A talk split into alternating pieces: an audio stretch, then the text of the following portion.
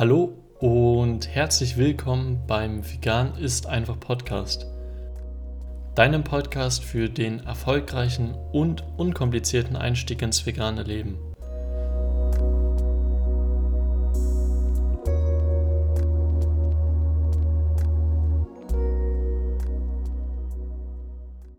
Schön, dass du heute wieder dabei bist. Wie du sicherlich schon an dem Titel der Folge erkannt hast, ist das Thema heute Eisen beziehungsweise genauer deine Eisenversorgung. Eisen ist einer der neun kritischen veganen Nährstoffe und deshalb sollte sich jeder Veganer auch schon einmal bewusst mit Eisen als Nährstoff auseinandergesetzt haben. Deinen Bedarf zu decken ist gar nicht so schwer und deswegen möchte ich dir heute einfach mal runtergebrochen die wichtigsten Fakten zu Eisen geben. Die Fragen, die wir heute klären, sind also, warum ist Eisen für uns so wichtig? Welchen Bedarf an Eisen haben wir überhaupt? Was passiert bei einem Eisenmangel und wie decken wir unseren Eisenbedarf, um eben diesem Mangel vorzubeugen. Starten wir also gleich mit der ersten Frage, nämlich den Funktionen von Eisen für uns in unserem Körper. Eisen ist zum einen für den Sauerstofftransport im Blut verantwortlich, es speichert außerdem den Sauerstoff in den Muskeln und ist auch an der Energiegewinnung unseres Körpers beteiligt. Außerdem ist Eisen wichtig für die Produktion von Botenstoffen wie Hormonen und Neurotransmittern. Wie du merkst, hat Eisen also viele wichtige Funktionen in unserem Körper und deshalb ist es auch wichtig, dass wir unseren Bedarf an Eisen decken. Doch wie hoch ist er überhaupt? Die DGE, Deutsche Gesellschaft für Ernährung, empfiehlt bei erwachsenen Männern 10 Milligramm Eisen am Tag und bei erwachsenen Frauen bis 51 sogar 15 Milligramm am Tag und ab dem Alter von 51 dann auch dieselbe Spanne wie bei Männern, nämlich 10 Milligramm am Tag. Ausnahme von diesen Zahlen sind Kinder, diese haben meist einen kleineren Bedarf und Jugendliche, die bei Mädchen einen gleichbleibenden Bedarf von 15 Milligramm haben und bei Jungs einen erhöhten Bedarf von 12 Milligramm Eisen am Tag. Eine weitere Ausnahme sind Schwangere, diese haben einen Bedarf von 30 Milligramm am Tag und Stillende, diese haben einen Bedarf von 20 Milligramm am Tag. Dabei ist aber zu sagen, dass pflanzliches Eisen eine schlechtere Bioverfügbarkeit hat als tierisches Eisen. Deshalb wird zum Beispiel in den USA für Vegetarier eine 1,8-fach höhere Zunahme empfohlen. Wie man diese Bioverfügbarkeit erhöhen kann, beziehungsweise warum diese gar kein Nachteil von einer veganen Ernährung ist, werde ich heute im Podcast auch noch erläutern.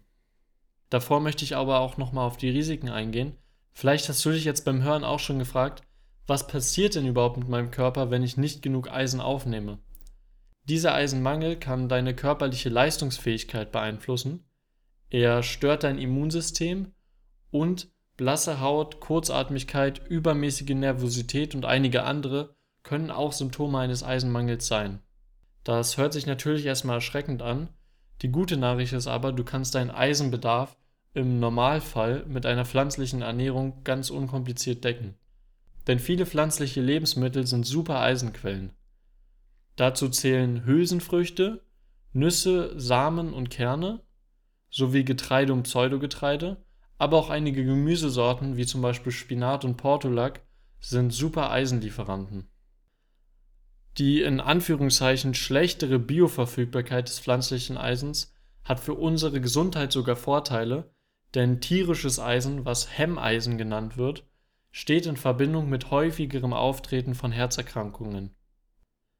Außerdem kannst du die Aufnahme des pflanzlichen Eisens in deinem Körper mit einigen Lebensmitteln fördern.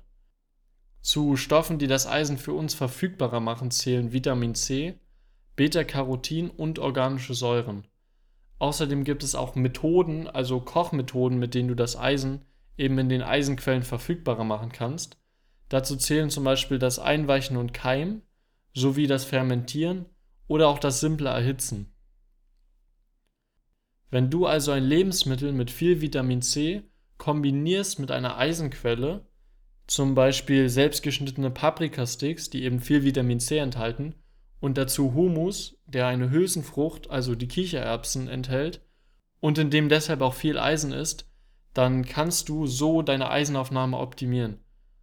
Also wie gesagt, das Kombinieren eben der Methoden bzw. Stoffe, die Eisen für dich verwertbarer machen, mit Eisenquellen ist das Beste, was du machen kannst, um eben deinen pflanzlichen Eisenbedarf zu decken. Wichtig ist, dass es sich hier im Podcast um keinen medizinischen Rat handelt. Das heißt für dich, wenn du einen Verdacht auf einen Eisenmangel hast, dessen Symptome nicht durch eine optimierte Ernährung weggehen, dann kannst du beim Arzt deine Eisenkonzentration im Blut testen lassen. Dieser kann außerdem besser auf dich persönlich eingehen und vielleicht ist ein Eisenmangel gar nicht die Ursache deines Problems, sondern eben etwas ganz anderes. Die Symptome, die ein Eisenmangel hat, treffen nämlich auch auf andere Mängel zu. Ganz wichtig in diesem Punkt ist, mach dich nicht verrückt, auch nicht durch viel rumgoogeln, sondern hol dir in diesem Fall lieber Sicherheit bzw. einen professionellen medizinischen Rat. Auch das beste Wissen bringt dir nichts, wenn du es nicht aktiv einsetzt. Deswegen habe ich auch heute wieder drei Umsetzungstipps für dich mitgebracht. Erstens, achte auf Eisenquellen in deiner veganen Ernährung, also achte eben auf Hülsenfrüchte, Nüsse, Samen und Getreide, die viel Eisen enthalten, und versuche sie bei so vielen Mahlzeiten wie möglich zu integrieren. Zweitens, wie gerade eben schon erläutert, kombiniere deine Eisenquellen mit Stoffen oder Methoden, die deine Eisenaufnahme fördern. Das ist der beste Weg, wie du die veganen Eisenquellen optimal für dich nutzen kannst. Und drittens, lade dir unser kostenloses E-Book zu den neuen kritischen veganen Nährstoffen herunter. Dieses findest du unter ebook.mehrvegan.de und ich verlinke es dir auch nochmal in der Podcast-Beschreibung. Dort gehen wir eben auf die neuen kritischen Nährstoffe ein zeigen dir für jeden Nährstoff Quellen und Methoden, diesen zu decken, zeigen dir auch, welche Nährstoffe du supplementieren solltest oder könntest und geben dir eine einfache Methode, um so viele Nährstoffe wie möglich in deinem Alltag zu decken.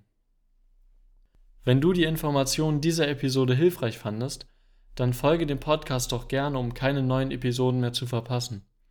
Jeweils am Dienstag und am Samstag um 15 Uhr kommt eine neue Folge online diese gehen meistens zwischen 5 und 15 Minuten und liefern dir in dieser Zeit schnell und einfach Wissen zum Veganismus. In der nächsten Folge geht es um das generelle Thema Gesundheit in Verbindung mit der veganen Ernährung. Und dort schauen wir uns an, wie du einfach gesünder essen kannst und gleichzeitig eine gute Balance in deiner Ernährung beibehältst. Falls dir ein Thema einfällt, was wir in den nächsten Podcast-Folgen unbedingt mal behandeln sollen, oder du mir einfach nur Feedback geben möchtest, dann freue ich mich sehr, wenn du mir eine Instagram-DM an mehrvegan schreibst. Den Link zum Profil findest du auch nochmal unten in der Podcast-Beschreibung. Außerdem freue ich mich, wenn du bei der nächsten Folge vom Vegan ist einfach Podcast wieder dabei bist. Bis dahin mach's gut und viel Spaß auf deiner veganen Reise.